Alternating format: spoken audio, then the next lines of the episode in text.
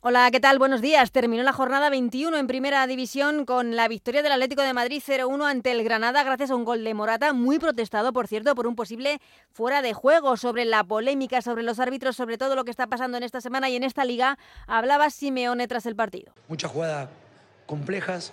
Siempre creí y espero creer que el VAR es importante porque ayuda.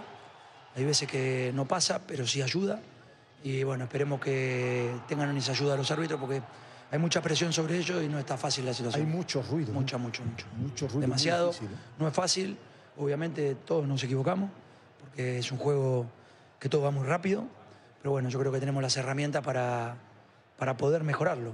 Un Atlético de Madrid que vuelve a puestos de Champions es cuarto con 41 puntos a 11 del Girona, eso sí, con un partido menos. El Granada sigue en descenso junto con el Cádiz y el Almería. Y es que la polémica tras ese partido entre el Real Madrid y el Almería el domingo en el Bernabéu continuó en el día de ayer porque se filtró un audio del VAR sobre una posible roja a Vinicius que no debió salir a la luz porque no fue una jugada que se revisase en el monitor. El comité de árbitros ya investiga por parte de quién se ha podido realizar esa filtración. Por otra parte, Joan Laporta ayer también se pronunciaba, el presidente del Barcelona, y dijo que lo sucedido en el Bernabéu fue una vergüenza. Y hoy comienzan los cuartos de final de la Copa del Rey con el partido que disputan en Vigo a las nueve y media de la noche el Celta y la Real Sociedad. Escuchamos a los dos entrenadores, a Benítez e Imanol.